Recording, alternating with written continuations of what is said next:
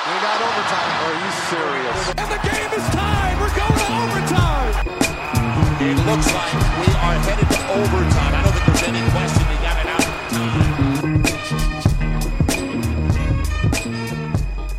Guten Tag, herzlich willkommen. Overtime Spezial zu den Mid-Season Awards. Wir hatten es, also Marcel und ich hatten es äh, bei der letzten Folge Overtime der Spieltag ja schon so ein bisschen angedeutet. Wir würden gerne mal wieder was Thematisches machen, nachdem äh, ähm, Alba äh, ja das Thema war von Marcel und äh, Robert Jerzi vor kurzem. Jetzt habe ich gesagt, jetzt will ich bitte auch mal wieder, jetzt bin ich auch mal wieder dran. Ähm, ich war den ganzen, war die ganze Woche auf dem Weihnachtsmarkt und habe Flöte gespielt, um mir die Gage leisten zu können, die, die er hier fordert. Und ich freue mich natürlich sehr, dass äh, er heute dabei ist. Herzlich willkommen bei Overtime Spezial, Lukas Feldhaus.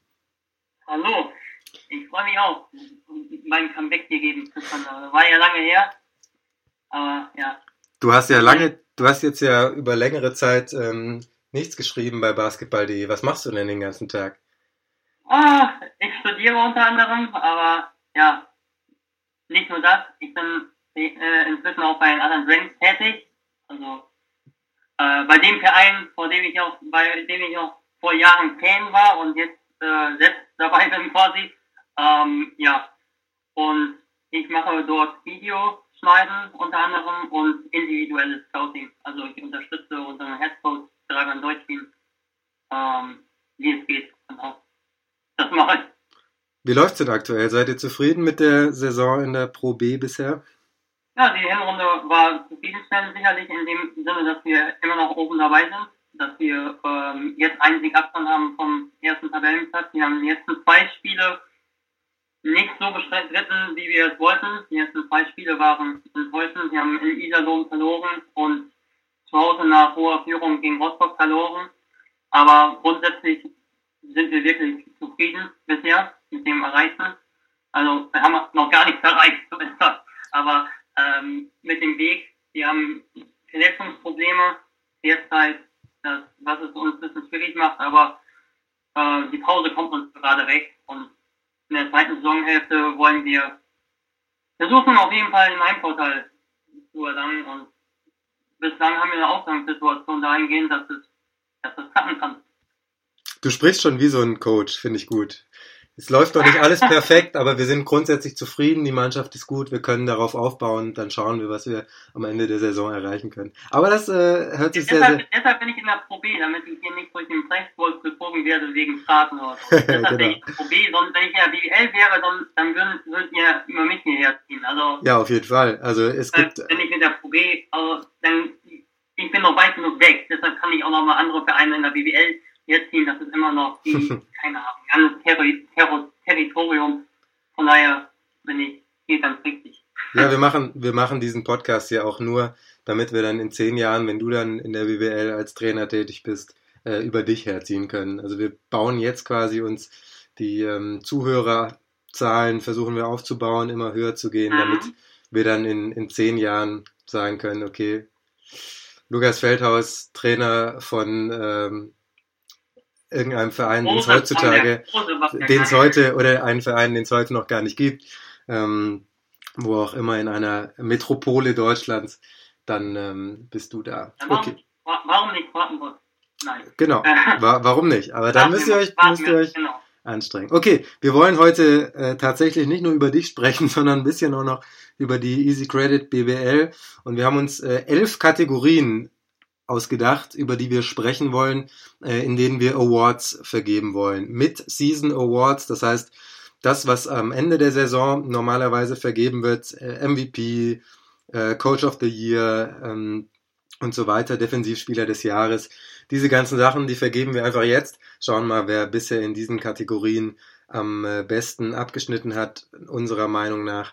Und wir haben uns noch ein paar andere Kategorien, ein paar andere Themen ausgedacht, die wir spannend finden, über die wir sprechen wollen. Und die allererste, äh, Lukas, äh, ist die Kategorie Überraschung. Wer hat dich denn bisher in dieser BBL-Saison am meisten überrascht? Müssen nicht nur Spieler sein, gerne auch äh, Trainer, ganze Teams, ähm, was dir einfällt einfach. Da habe ich in erster Linie vier Mannschaften auf der Liste. Das sind Medi Bayreuth, das ist Ratze von Ulm und das ist äh, Gießen. Und auch ein Stück weit die Telekom Basket Bonn. Um es kurz zu machen, Bayreuth hatte, glaube ich, keiner erwartet, dass sie jetzt oben an der Spitze mitspielen.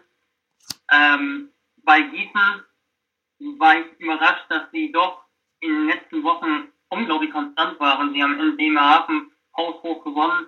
Sie haben auch vorher schon schon ähm, Mannschaften wie Bayern zumindest drei Viertel und Bamberg vier Viertel lang Caroli geboten und das nachdem einige Spieler aus dem Vorjahr gegangen sind. Ich hätte nicht gedacht, dass sie die Leistung so konservieren können und dazu beim Ulm habe ich auch schon extrem stark erwartet einigermaßen stark, sagen wir einigermaßen extrem stark, was ein bisschen unrealistisch ist, aber mm. ähm, ich dachte, sie können Heimrecht schaffen, aber dass sie jetzt Erste sind, haben noch kein Spiel verloren, die einfach alles zerstören, also das hätte ich nicht erwartet. Und Telekom Basket Bonn will ich noch nennen, weil sie äh, gerade vor dem Saisonstart schon große Probleme hatten, eine große Problemsituation, als Silvano Poropat gegangen ist. Ich weiß, die Spiele waren oft nicht so überzeugend, aber dass sie jetzt auf Platz 6, glaube ich, stehen, finde ich auch schon bemerkenswert. Den hast du äh, auf deiner Liste, Simon? Ähm, ich, ich musste gerade noch mal dran denken, dass Ulm äh, die letzte Hauptrunde letztes Jahr äh, ja auf Platz 7, wenn ich mich nicht täusche, abgeschnitten, ähm, ab, ab, abgeschlossen hat. Ähm, also man denkt bei Ulm jetzt immer so an die, an die Finals gegen Bamberg ähm, und vor allem an die zwei Serien zuvor, ähm, in denen Ulm wirklich überzeugend war. Deswegen nimmt man das jetzt so als ein bisschen selbstverständlich hin, dass sie jetzt auf diesem Level ähm, konstant Basketball spielen, aber das war letzte Saison eben noch nicht so. Also der Start war nicht gut, dann sind sie immer besser geworden mit der Verpflichtung vor allem eines Spielers, über den wir später wahrscheinlich auch noch in der einen oder anderen Kategorie sprechen werden. Aber du hast dir ein Trikot gewünscht zu Weihnachten, oder? Das wie bitte? Wie bitte? Du hast dir ein Trikot von ihm zu Weihnachten gewünscht. Das äh, können wir vorwegnehmen, oder? Nein, also Trikots von ihm, ähm, allgemein Trikots von von dieser Mannschaft, die, die gibt's hier gar nicht. Also die werden gar nicht eingeführt in, in den ah, okay. Norden Stuttgarts, in, in die Region hier. Das, das, ähm, das gibt's hier nicht. Aber äh, trotzdem, also ich bin ein großer Fan, das ist bekannt. Wir reden, ihr wisst das schon, wir reden über Chris Babb äh, und werden, also ich zumindest werde ihn bei der einen oder anderen Kategorie nachher auch noch reinwerfen. Aber klar, die Überraschung der so Saison äh, ist zum einen Ulm, äh, ist auch Bonn, aber ganz vorne ähm, ist dann eben doch Medi Bayreuth vermutlich bei den meisten. Was macht sie so stark? Kannst du das vielleicht ähm, in kurzen, kurzen Zügen mal beschreiben? Medi Bayreuth ist eine Mannschaft, die wirklich unglaublich tief besetzt ist. Sie haben vier deutsche Spieler in ihrer Rotation, vorher fünf deutsche Spieler in ihrer Rotation, die alle eine Rolle haben, die der Mannschaft hilft. Also Basti Doret, äh, Basti ist kein war ich nie ein großer Fan von. Und ähm, er ist auch nicht kein überragender Spieler, aber er ist ein Spieler, der die Mannschaft zusammenhält. Er ist sehr wichtig für die Teamchemie. Wir haben äh, Steve Wachalski, der in dieser Saison 61% Dreier trifft, überragend in der Stretch 4 ist. Sie haben äh, Robin May, der als junger Spieler, äh, junger, hungriger Spieler Akzente setzt und wirklich auch in manchen Spielen wie gegen Bayern der Mannschaft auch schon was geben kann. Dann äh, Andi Seifert, der sehr solide spielt, in den letzten Wochen nicht mehr so stark, aber in den ersten Wochen war er sehr, sehr ordentlich. Dann haben sie ähm, US-Amerikaner, mit denen sie einfach extrem gut ins Schwarze getroffen haben. Sie haben Trey Lewis verpflichtet, der einer der besten Scorer der Liga ist als Rookie. Äh, Ian Anderson, der ebenfalls gut auflegt. Sie sind so ein bisschen so ein bisschen wie Zwillinge, finde ich. Also beide sehr gut im Wurf, beide antrittsstark, bisschen ballverliebt, aber ähm, effektiv. Dann ähm, Aston Marei, der, der äh, Präsenz hat in der Zone. Also sie haben sehr viele verschiedene Spielertypen und haben äh, eine sehr hohe Teamchemie, sehr gute Teamchemie und einen guten Trainer. Also ich glaube, mein Trainer werden wir auch nochmal zu sprechen kommen. Ja. Und so sehe ich das. Mhm. Also das ist ein wirklich super harmonisches Team. So, das sagt zwar jeder über Teams, die gerade gut funktionieren, aber bei Bayreuth ist es was ganz Besonderes, weil man so ein Team, man kann nicht erwarten, dass eine Mannschaft wie die Bayreuth zehn Spiele hintereinander zwischenzeitlich gewinnt. Und ähm, ich glaube, so ganz genau erklären kann man das auch nicht, wie sowas zustande kommt, aber für mich ist diese, also dass die so viele Puzzleteile haben, ist für mich einer der, eines der Hauptgründe für den Erfolg. Ja. Hm. Nate Rinner dann auch noch als Blue Guy, der von allem etwas macht. Genau. Bei Bayreuth ist es so, du hast gesagt, sehr tief besetzt. Sie sind, es sind neun Spieler, die in der Rotation sind. Ähm, es sind vier Deutsche, neun minus vier. Ähm, jeder, der durch die Grundschule gekommen ist, weiß, ähm, da bleibt fünf übrig am Ende. Bayreuth ja nur mit äh, fünf ausländischen Spielern.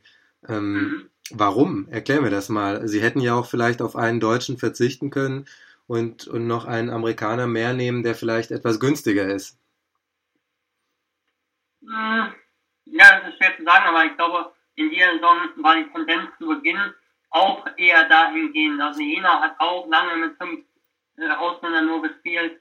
Ich glaube, bei Jena war es teilweise verletzungsbedingt, aber okay. Hm. hatte fünf Ausländer gehabt zu Beginn. Braunschweig, okay, äh, da hat es vielleicht eher finanzielle Gründe, dass sie da gehofft haben oder hoffen, dass da noch ein Ausländer während der Saison nachverpflichtbar ist. Äh, aber sie haben auch mit vier oder fünf begonnen. Ähm, ich denke, es ist sinnvoll, denn du gehst natürlich ein Stück weit dem Risiko aus dem Weg, dass du während der Saison ein Spieler nachverpflichtest, weil entweder einer nicht Leistung, seine Leistung nicht bringt oder ein anderer Spieler verletzt ist. Ähm, dann geht es ein Risiko dem Weg, dass man mit sieben Ausländern irgendwann spielt. Und ja, ich, von daher ist das die Lösung, die ein Team, ein Teamkonstrukt am wenigsten beeinträchtigen kann während mhm. einer Saison. Und mhm. ich glaube, viele Mannschaften ähm, schauen auch so ein bisschen, was fehlt. Also was können sie nach vier Stichtagen oder so noch nachverpflichten.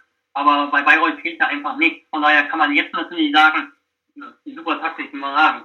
Ähm, ja, ja. ja, es ist auch viel Glück, was dazu kommt. Aber ich glaube, dass eben dieses Teambuilding eine große Rolle spielt, dass die Rollen eben da bleiben und dass den Spielern Chancen gegeben wird, die Spieler, die da sind, dass sie in ihren Rollen wachsen können.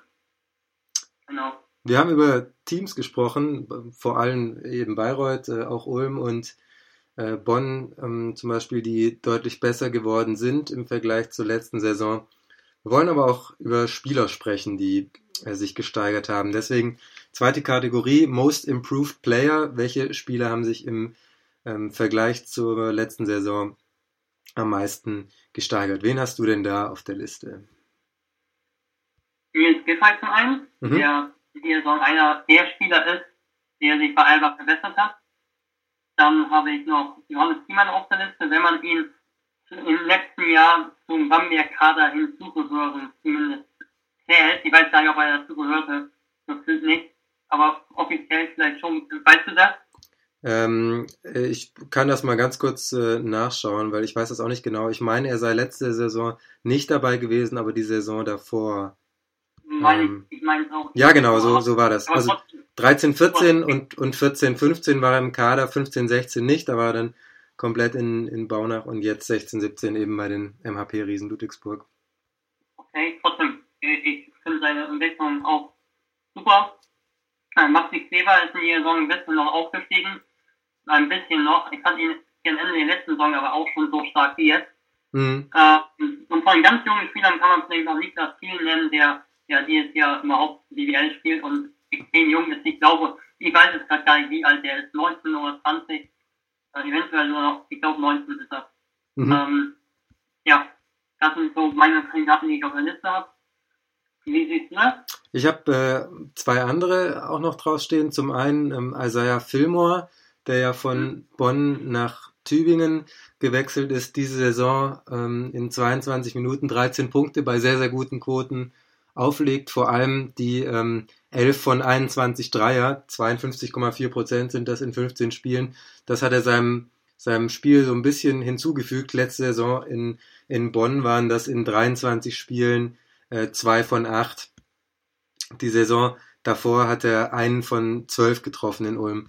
Also der hat, mhm. scheint im, im Sommer an seinem Wurf gearbeitet zu haben.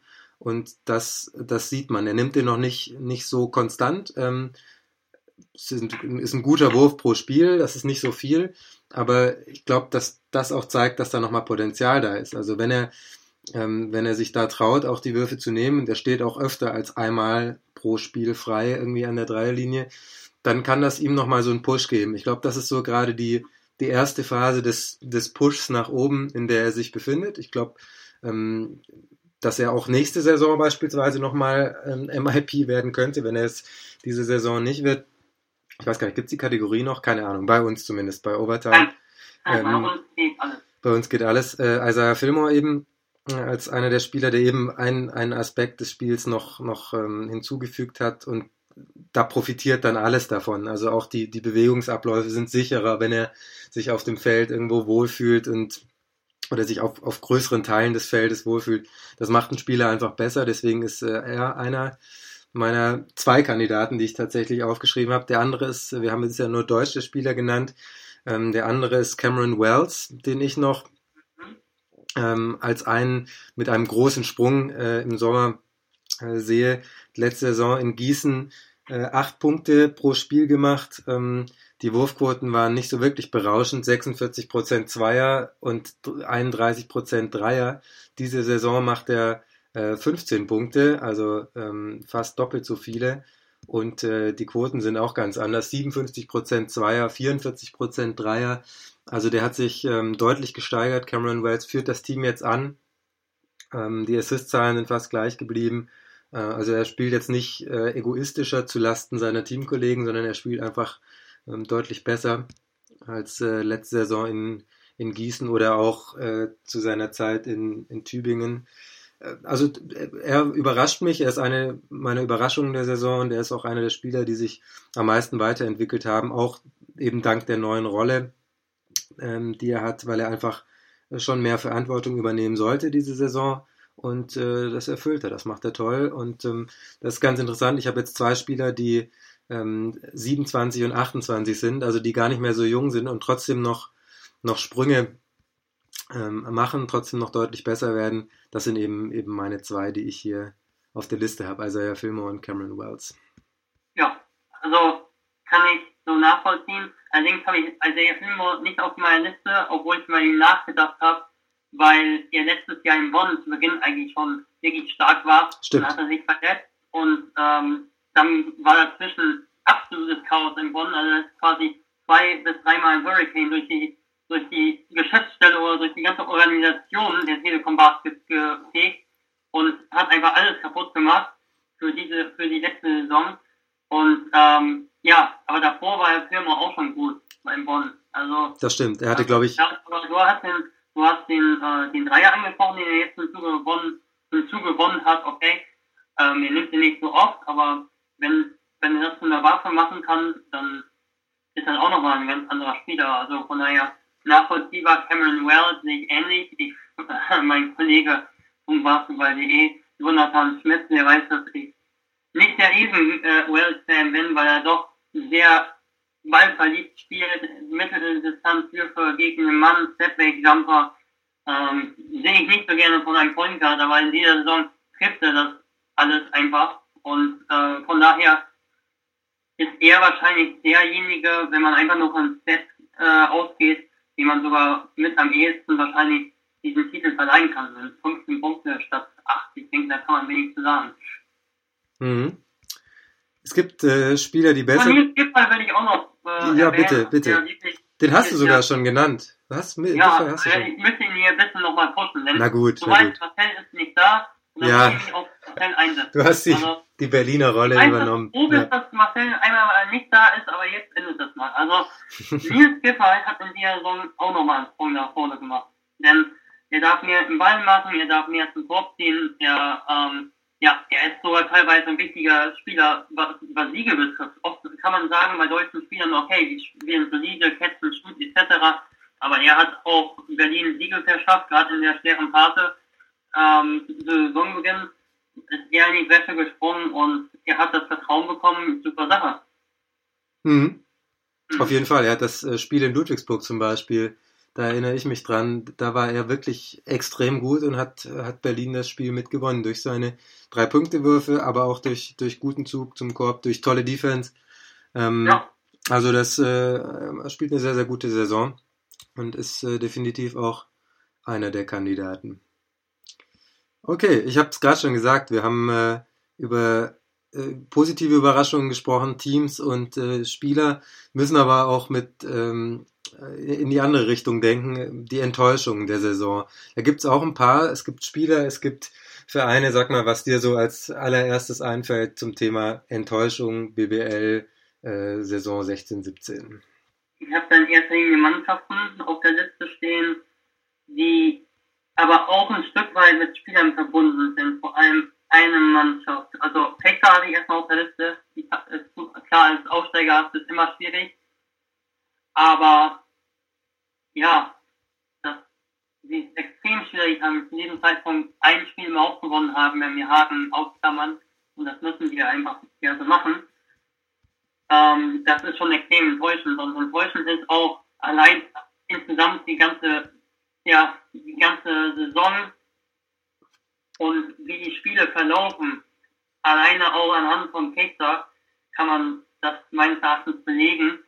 Fechter hat einen Sieg und hat ist sowas von noch im Geschäft um den Klassenerhalt. Eigentlich müssten sie schon fast abgestiegen sein. Also, übertrieben gesagt. Ein Sieg nach, ich weiß jetzt nicht mal, wie viele Spiele es sind, aber wir leiten uns in der Hinrunde entgegen zu. 14, 14 ähm, Spiele hat Fechter bisher gespielt und, und steht 1 zu 13. Ab, ja. Wir haben einen Sieg Abstand auf Braunschweig.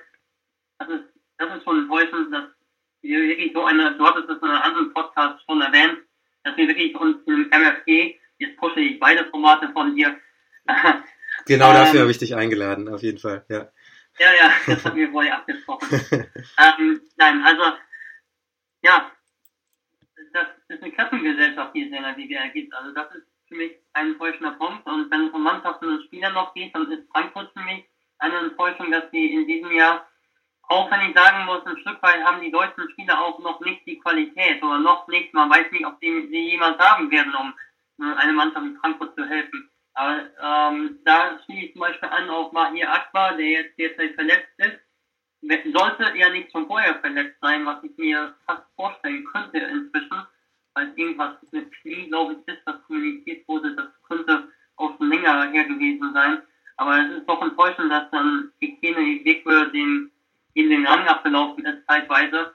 Aber wie gesagt, ich, da kann ich nur spekulieren, also ob er verletzt war oder sonst was, aber ich bin schon ein bisschen überrascht, dass er, dass er eigentlich ähm, ab dem fünften, sechsten Spieltag gar keine Rolle mehr wirklich gespielt hat. Und von daher ist Frankfurt generell für mich auch eine Enttäuschung, denn ich sehe nicht so den Mehrwert dieser Saison. Aktuell Playoff wird schwierig und wo Deutsche wirklich groß besser werden, außer Niklas Kiel jetzt zumindest mal spielt, sehe ich, jetzt, sehe ich das jetzt auch nicht. Welche sind deine Enttäuschungen? Ich schätze mal, mit der, mit dem, der BBL und den Spielen, mit der Klassengesellschaft, ich denke, da gibt es mir nicht ganz unrecht. Ähm, ja, da hast du recht. Es war, ich habe das vor, wann war das denn? Vor zwei Wochen, glaube ich, in MFG geschrieben, dass man quasi, äh, wenn man eine sichere Geldanlage sucht, dann muss man einfach auf die Spiele Wetten von Teams, die äh, in, den, in verschiedenen Gruppen innerhalb der BBL spielen äh, und habe da vier Gruppen eingeteilt von, von Platz 1 äh, bis äh, zu Platz 4, eben Ulm, Bamberg, München, Bayreuth, dann Alba, Bonn, Oldenburg, Ludwigsburg, Gießen als die fünf Teams, die um die letzten vier Playoff-Plätze kämpfen, dann ab Göttingen bis Tübingen und dann noch eben Braunschweig und Fechter als die letzten ähm, beiden unten in der Tabelle aktuell. Und äh, hatte, ich hatte dann Glück, dass äh, Bonn äh, in der Overtime noch gegen Fechter gewonnen hat. Deswegen gingen dann alle Spiele so aus äh, an diesem Spieltag, die ich, die ich so vermutet hatte. Und jetzt beim letzten Spieltag war es aber schon wieder genauso. Also da sind auch wieder alle Spiele genau so ausgegangen oder die zwischen eben Teams äh, von verschiedenen Tabellenregionen, die sind wieder so ausgegangen. Also das ist, das ist für mich so die, die große Enttäuschung, der, der ähm, dieser Saison, dass es einfach zu, zu großen Teilen nicht spannend ist. Ähm, mhm. Die Spiele sind zwar zum Teil nicht uninteressant, gerade beispielsweise, wenn man sich zurückerinnert, äh, letzten Freitag Tübingen gegen Berlin. Das war ein gutes Spiel, das hat auch Spaß gemacht. Das waren zwei Teams, die lange Zeit auf Augenhöhe waren, aber es ist trotzdem auffällig, dass zu 90 Prozent, vielleicht zu 95 Prozent, am Ende dann immer das Team gewinnt, was favorisiert worden ist vor dem Spiel. Und, ähm, und das, obwohl es massive Doppelbelastung gibt für die europäischen ja, Teams ja. teilweise. Und also das ist für mich so die, die allergrößte Enttäuschung. Klar, die, die Teams, die du jetzt gerade genannt hast, ähm, die habe ich auch drauf. Ich habe auch, auch noch ein paar Namen drauf, die ich jetzt gar nicht, gar nicht groß nennen will. Ähm, nur einen noch, bei dem ich, bei dem ich echt gehofft habe, dass er diese Saison so richtig durchstartet und ähm, irgendwie wird gar nicht mehr über ihn geredet. Äh, Florian Koch, ähm, der letzte Saison in Bonn so vielleicht der einzige oder zumindest einer von ganz wenigen Lichtblicken äh, unter den Spielern war, ist, ähm, ich will jetzt nicht sagen völlig abgestürzt, aber äh, im Vergleich zur letzten Saison ist das doch sehr mau. Also 2015, 2016, letztes Jahr hat er immerhin sieben Punkte gemacht, ähm, 50 Prozent seiner Würfe getroffen, sehr, sehr zuverlässigen Dreier gehabt. Äh, und diese Saison sind es statt sieben Punkten eben nicht mal mehr drei. Die Wurfquote ist um zehn Prozent runtergegangen, die, die Rebound-Zahl ist runtergegangen. Ähm, die Spielzeit ist nicht viel runtergegangen, aber es sind eben auch vier Minuten pro Spiel, in denen man was machen kann.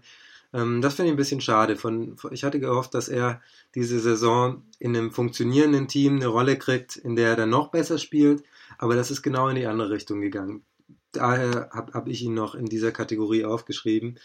Ähm, ja, hast du eine Ahnung, wo, woran das liegt, wieso das bei ihm nicht so läuft? Ehrlich gesagt, in dem Punkt bin ich ganz anderer Meinung als du. Hui, jetzt geht's los.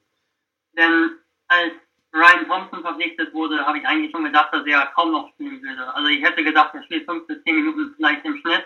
Mhm. Denn Ryan Thompson, wenn er zu einem Verein wie Bonn geht, zu einem Team, das eben nicht in der Euroleague spielt, er hat ein Jahr im Eurocup gespielt bei einem Team mit einem deutlich höheren Etat in Bamberg und dann ein Jahr bei, in Roter, bei Roter Stern Belgrad, beziehungsweise nicht die ganze Saison. Ähm, dann war eigentlich für mich klar, dass er eine große Rolle übernehmen wird. Also er hat er hat, glaube ich, auch seine 30 Minuten geschafft im Schnitt. Und dann, äh, und danach schaue ich dann so ein bisschen, ja, wer sind die Spieler, die, die Spezialisten im Team. Also da sehe ich dann einen Joman Pollard, der sehr gut in der Verteidigung ist, der athletisch ist, äh, ein CJ Leo, der auch sehr, so, sehr solide in der Verteidigung ist, der so ein Allround-Player ist, der äh, ein bisschen kreieren kann, der zumindest den Ball nach vorne bringen kann und mal ein Pick and Roll laufen kann. Und was übrigens gar nicht so ist, äh, dieses Jahr, ich hatte gedacht, bei äh, Kronic wird die Rotation kleiner, das ist eigentlich gar nicht so der Fall, mhm. kann man so sagen. Aber ich ähm, habe schon gedacht, dass die Last auf andere Spieler fallen würde. Und Ryan Thompson, ich glaube, er hat auch extrem viele Würfe dieses Jahr im Schnitt. Aber will ich jetzt auch Florian Koch gar nicht schlecht reden. Aber er hat nicht so die spezielle Waffe in seinem Spiel. Er hat einen ordentlichen Dreier, er hat einen ordentlichen Drive, aber das war auch in der letzten Saison dann gegen Ende, als Carsten Pohl, da hatte er eine starke Phase gehabt, als er nicht mehr da war und als ähm, Marshall zum Beispiel in die Verantwortung gegangen ist oder Verantwortung übernommen hat, da wurde es auch schon weniger. Also er war nie eigentlich der Spieler, der konstant irgendwas stark gemacht hat. Was? Ich will nicht mal sagen, dass er dieses Jahr eine schlechte Saison spielt, der ist einfach dieses Jahr ein passabler Rollenspieler, der den Platz von geht und so hatte ich das ja erwartet. Ja, das mit Ryan Thompson stimmt natürlich. Trotzdem finde ich gerade toll, wenn es auch deutsche Spieler gibt, die eben nicht nur eine Sache können. Ähm, mhm. Gerade wir haben vorher Nils Giffey als positive Überraschung äh, in dieser Saison oder auch als MIP vielleicht angesprochen, weil das eben ein Spieler ist, der, der zwar am Anfang sehr viel geworfen hat, aber inzwischen auch auch konsequent zum, zum Korb geht. Flo Koch ist für mich äh, ein Typ, der vielleicht nicht ganz auf dem, auf dem Niveau von, von Giffey spielen wird, aber der, der ähnlich, ähm, ähnlich veranlagt ist oder, oder ähnlich äh, auch, auch Basketball spielen kann wie Giffey. Deswegen hatte ich eben gehofft, dass er, dass er das auch darf und eben als Rollenspieler, ähm, klar, da ist das nicht so einfach. Für die vier ist er leider zu klein oder auch zu schmächtig. Ähm, da, da kann man ihn nicht runterziehen. Und deswegen, das stimmt schon, dass die, dass die Spielzeit ein bisschen runtergegangen ist. Aber auch, dass die, dass die Rolle so klein ist, das hätte ich, hätte ich nicht gedacht. Finde ich schade. Ich hätte, hätte mir sehr gewünscht, dass, dass man von ihm äh, mehr sieht. Ja. Okay, die, die Enttäuschung, äh, das war genug Enttäuschung für heute. Wir äh, machen, machen also es ist ein Tag vor Weihnachten, das können wir jetzt, glaube ich, mal so sagen. Genau, die Enttäuschung Und, gibt's erst, gibt's erst morgen bei den Geschenken. Alles uns. Wir machen eine 180-Grad-Drehung und äh, sprechen nach den Enttäuschungen oder denen, die uns äh, ein bisschen enttäuscht haben, über die, die bei anderen für enttäuschte Gesichter sorgen. Hoho, da wird Marcel jetzt Oh. wieder sagen, da habe ich mir was gedacht, bei der Überleitung stimmt auch. Äh, denn wir sprechen über die Spieler, die in der Crunch-Time am besten sind. Also die Spieler, die am Ende des Spiels in der entscheidenden Phase die sind, zu denen der Ball geht und die dann auch äh, eben in dieser Spielzeit überzeugen können. Ähm, willst du anfangen? Soll ich anfangen? Wie machen wir das? Du kannst anfangen. Soll- wir soll ich mal anfangen? Sonst haben wir- genau, wir machen- machen das jetzt ähm, mal andersrum. Also, mein, mein Crunch-Time-Spieler Nummer eins ähm, und äh, du wirst ihn nicht auf der Liste haben, ich behaupte das jetzt einfach mal so, ist von Bayreuth Kian Anderson. Habe ich nicht auf der Liste. Ich habe nämlich mal nachgeschaut. Ich hatte irgendwie im Kopf, äh, immer wenn's, wenn ich Bayreuth gesehen habe und es wurde eng, letztes Viertel, dann war es immer Anderson, der Dreier rausgehauen hat. Immer Anderson, der gute Pässe gespielt hat am Ende äh, von der Shot Clock. Immer, immer Anderson, der, der Sachen initiiert hat für die anderen.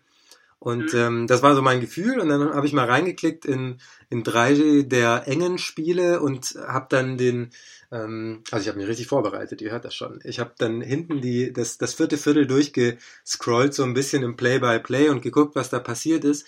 Und bei nahezu jeder erfolgreichen Aktion von Bayreuth war Anderson beteiligt. Es waren oft Dreier, es waren sehr oft auch Assists.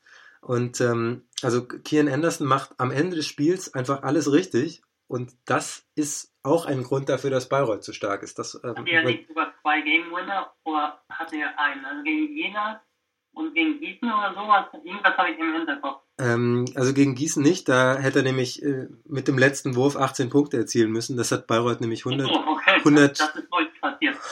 100 zu 82 gewonnen. Ähm, das Spiel gegen, gegen Berlin war eins der Spiele, die ich mir angeguckt habe. Das war am Ende ähm, sehr eng. Gegen Ähm, Jena hat er, glaube ich, Game Winner. und, und gegen, gegen Jena. ähm, genau, gegen, gegen Jena, ich gucke da gerade nochmal nach, gegen Jena war, war am Ende auch sehr, sehr, sehr, sehr stark. Das hat Bayreuth mit äh, 79 zu 76 gewonnen und da war eben der, der Dreier von Anderson, genau, richtig.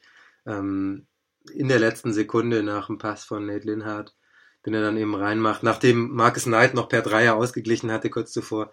Ähm, ja, stimmt. Äh, Kian Anderson, der, der Game Winner und aber auch sonst. Also es sind, es sind nicht nur die Game Winner, sondern es ist ja auch oft bei den Bayreuth-Spielen so, dass sie im letzten Viertel nochmal anziehen und dann nochmal richtig, richtig ähm, gut spielen und äh, dann auch die Punkte machen und dann auch wegziehen.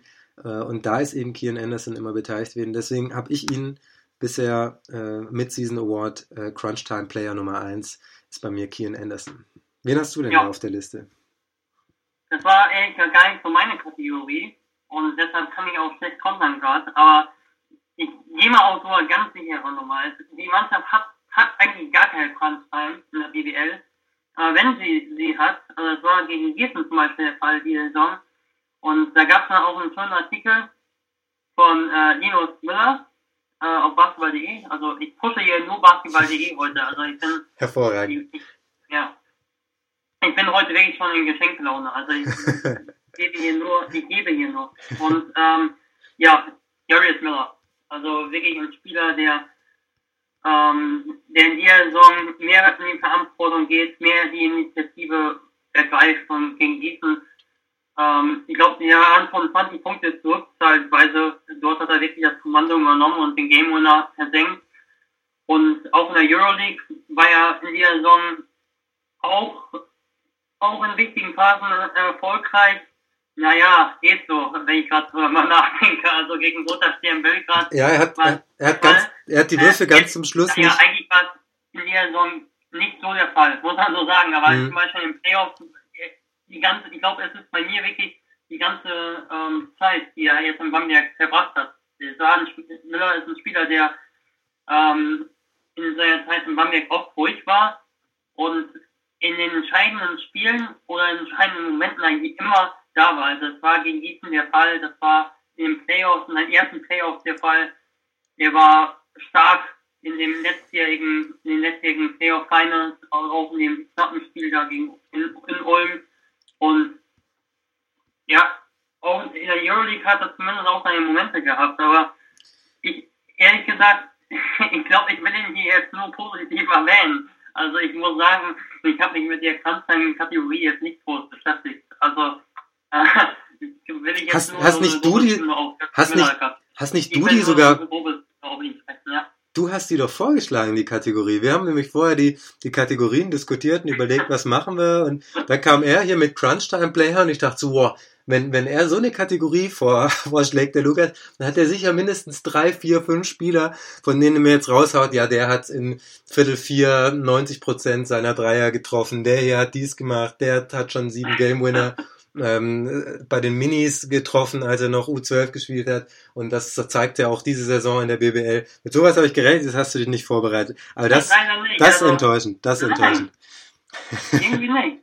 Also, ich habe jetzt tatsächlich nur Miller stehen und kann nicht beweisen, warum. Aber das Ding gegen Gießen, das war schon gut. Da gibt mir recht. Richtig? Das stimmt, auf jeden Fall. Und auch ähm, in der Euroleague. Also es wird zwar immer gesagt, er, er trifft die Würfe nicht. Ja, richtig. Aber ähm, das, das wird, wird jetzt für die Bamberger kein Trost sein. Aber es war schon gut, wie er sich diese Würfe zum Teil erarbeitet hat im 1 gegen 1. Ja. Also er kriegt den, er kriegt den zuverlässig hin und ob er dann ähm, ob er den dann reinkriegt oder nicht, das ist dann nochmal, ist dann nochmal eine andere Frage.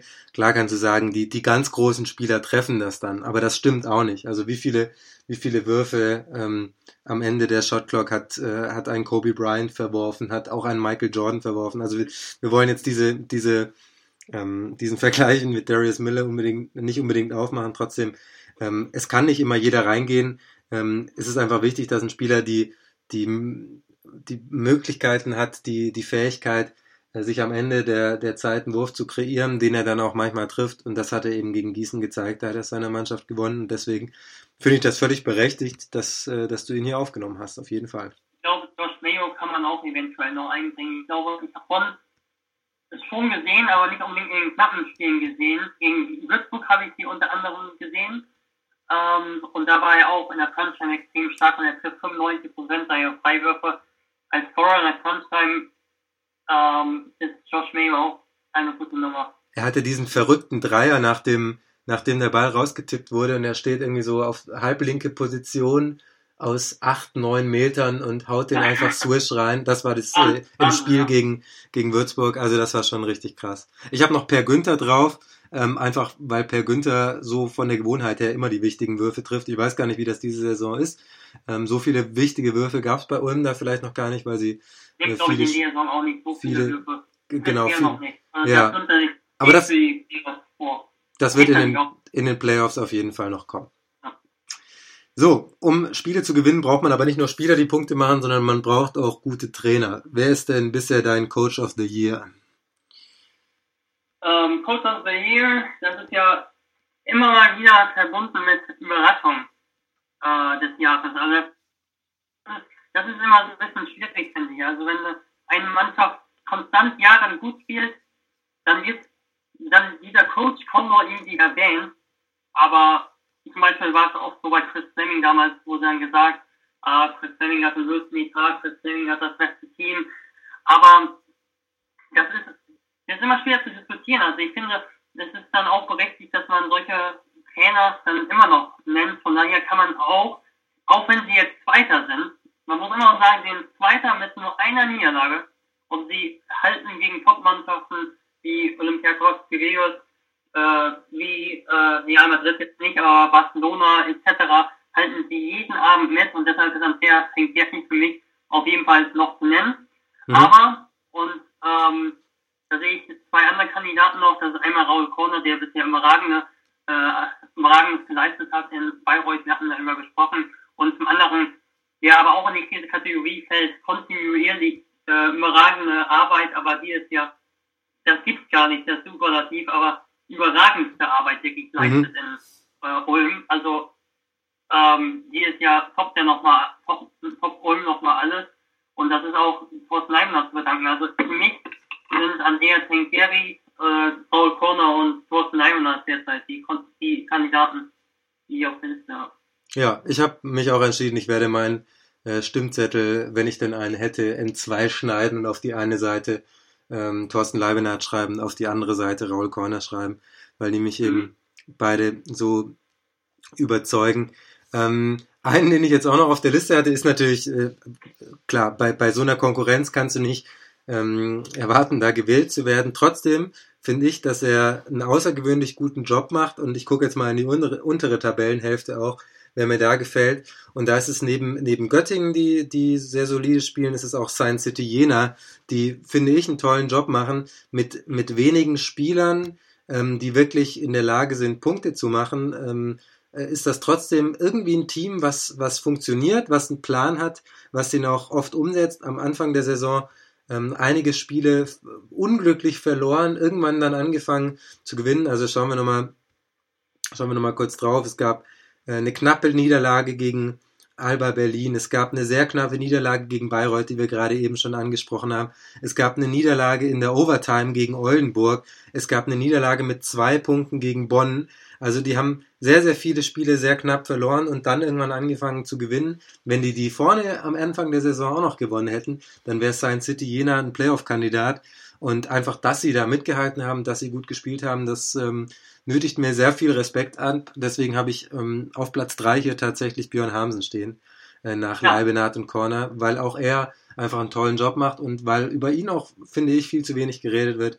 Deswegen einfach mal hier ähm, Björn Hamsen auf Platz Nummer drei. Auch wenn klar ist, Trinkiere, Euroleague, das alles, äh, Djordjevic auch in München, tolles Team schon aufgebaut in kurzer Zeit.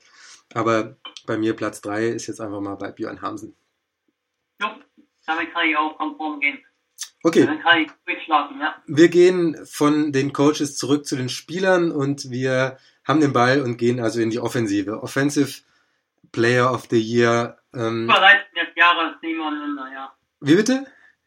Du hast auch keine Konkurrenz, aber Überleitung, ja, Simon Linder. Okay, du hast Die, keine Konkurrenz, dieses Mal, dieses Mal habe ich mir die, äh, dieses Mal habe ich mir tatsächlich davor ein paar Gedanken gemacht. Sonst ähm, passiert das schon mal spontan, dass da was klappt oder nicht. Aber dieses Mal habe ich, habe ich mir echt, habe ich mich mal vorbereitet. So, ähm, bei so einem hohen Gast, weißt du, wenn, wenn Marcel dabei ist, ja, das kennt man ja jetzt schon, das ist ja Routine. Aber bei so einem, so einem Gast, bei dem man dann nicht weiß, was er erzählt, dann ist das nochmal was anderes. Nein, Scherz beiseite. Also, Offensivspieler des Jahres bei mir, Ryan Thompson. Ryan Thompson, okay. Ich war, erwarte jetzt Kritik von dir. Mhm, also den habe ich nicht, nicht einmal auf meiner Liste stehen. Aber richtig hart kontern kann ich da wirklich nicht, denn er macht 16 Punkte im Set, Mhm. richtig? Ja, sehr richtig. Ich hatte das nämlich noch überflogen. 65% Zweier, 50% Dreier, ähm, über 80% Freiwürfe, ähm, hat, spielt noch drei Assists äh, pro Partie, ist der Spieler, der dieses Team trägt. Ähm, er ist der, zu dem, zu dem der Ball soll im, im System von Bonn. Er ist der, der die Angriffe abschließen soll. Er ist in der Defensive, wird er nicht so, nicht so hart ähm, eingebunden, sondern es ist schon wichtig, dass er die, dass er die Offensive trägt, gemeinsam mit ähm, Josh Mayo natürlich. Äh, aber, aber er ist der, er ist der Spieler Nummer eins, der den Ball eigentlich kriegen soll. Und wenn er zugemacht äh, wird, äh, dann ist Mayo mal dran oder auch, ähm, auch in anderen Situationen klar. Aber, aber Thompson ist definitiv der Spieler Nummer eins bei ähm, Telekom Baskets Bonn und sie stehen mit einer sehr, sehr guten Bilanz da. Acht Siege, sechs Niederlagen. Ähm, das ist vor Oldenburg, das ist vor Ludwigsburg, ähm, das ist fast gleich mit Berlin und das ist, äh, das ist schon solide. Äh, und deswegen habe ich ihn einfach mal als meinen Offensivspieler des äh, Halbjahres äh, auserkoren. Zumindest ist er extrem effektiv. Ja, Ich glaube nicht mal unbedingt, dass der ist, der am meisten kreiert. Also ich glaube, Josh Mayo könnte da auch ähnliche Werte kommen. ja, ja, ja, ja, ja, ja, aber, aber die Quoten, Genau und Genau. ja, ist extrem effektiv. Auch Weil er- Ja, weil er halt sehr verlässlich ist, weil er ein Spieler ist, dem du, also wenn du ihm den Ball gibst, dann weißt du, es kommt meistens was, was ganz Gutes dabei raus. Oder wenn du ihn versuchst irgendwie einzusetzen, dann, dann macht er den Wurf auch oder dann sieht er die, die Lücke und kommt zum Korb. Deswegen habe ich ihn da, ihn da stehen. hm, Ich muss, ich muss mich aber hier mal hier einschneiden, damit mich vielleicht, auch- vielleicht Marcel auch nochmal einladen möchte. Ich habe Elmedin Pikanovic auf. Oh, Mhm. das ist, ähm, das ist jetzt ein, das ist jetzt eine taktische Ansage. Das müssen wir, da müssen wir auch mal ehrlich sein und sagen, eigentlich bist du der Meinung gar nicht, sondern du, du sagst das jetzt nur. Ähm, Ich habe mal Argumente. ja, dann, dann hau mal raus. 17 Punkte im Schnitt, von Elming Kanovic. Ich weiß, das ist vielleicht einer der Spieler, wo die Diskrepanz Offense, Defense mit am größten ist. Also, das ist Wahnsinn. Aber Elming Kanovic ist in einzelnen Momenten, also wirklich in fünf Minuten seines Spiels, sowas von äh, in der Lage, ein Spiel zu übernehmen. War gegen Bamberg der Fall, war, wo er über 30 Punkte gemacht, war gegen Gießen der Fall, er der ersten Halbzeit 19 Punkte macht und war eigentlich in, in den meisten Spielen sogar der Fall. Er, er ist stark in der Mitteldistanz, er ist im Low Post effektiv, vor allem bei seiner rechte Hand, aber linke Hand ist auch in Ordnung zumindest. Er kann mhm. sie benutzen, wenn er sie benutzt, dann ist das auch ein Treffer. Er trifft so gut wie jeden Freiwurf. Ich glaube, na, das weiß ich gerade ehrlich gesagt gar nicht, aber für einen Großen ist er extrem gut von der äh, Freiwurflinie und trifft so gut wie jeden freien Mitteldistanzwurf. Ähm, er ist einfach ein Spieler, der, ähm, der kaum zu stoppen ist. Eins gegen eins geht das vielleicht noch, aber er ist auch stark im Pick and Pop. Gerade dieses ähm, äh, Semi-Roll zum Korb, dass er nicht ganz im Korb abrollt, sondern zur Freiwurflinie, wo so was so ein bisschen der tote Winkel ist und einige Mannschaften wollen den Mitteldistanzwurf abgeben und er er wirft halt aus der Position so sicher wie fast aus keiner Lage gefühlt, genauso sicher wie unter dem Port. Und was ihm ein bisschen fehlt, das ist so ein bisschen das Passspiel, aber er findet dafür extrem stark und überragender Mann laufen. Da kann ich kaum was zu sagen. Aber ich schätze mal, dass ich jetzt einen Konter fange von dir. Ja. Äh, aber, ich bin, aber nein, aber du musst, du musst wirklich sagen, du kannst mir jetzt nicht bei offen sagen, ja, er spielt ja keine Defense. Also nee, das, das habe ich auch nicht vor, aber ich war sehr froh, dass du so lange gesprochen hast. Da hatte ich nämlich Zeit, äh, noch mal ein bisschen zu recherchieren und drei Artikel über ihn zu lesen. Ähm, auch damit ich, nein, kleiner Scherz. Ähm, nee, ernsthaft. Ich, ich weiß, dass er ein, ein sehr, sehr guter Offensivspieler ist. Da, das ist keine Frage. Trotzdem ist es für mich jetzt nicht so überraschend, dass ein Spieler, der die drittmeisten Würfe pro Spiel nimmt, eben die fünftmeisten Punkte gemacht. Also äh, das sind Zweier, 82 Zweier. Bei den, bei den, also jetzt nur bei den Zweiern. Ich, ich spreche jetzt nur von den, von den Zweiern. Bei den, bei den Dreiern sind, äh, steht er auf Platz, äh, weiß ich jetzt nicht.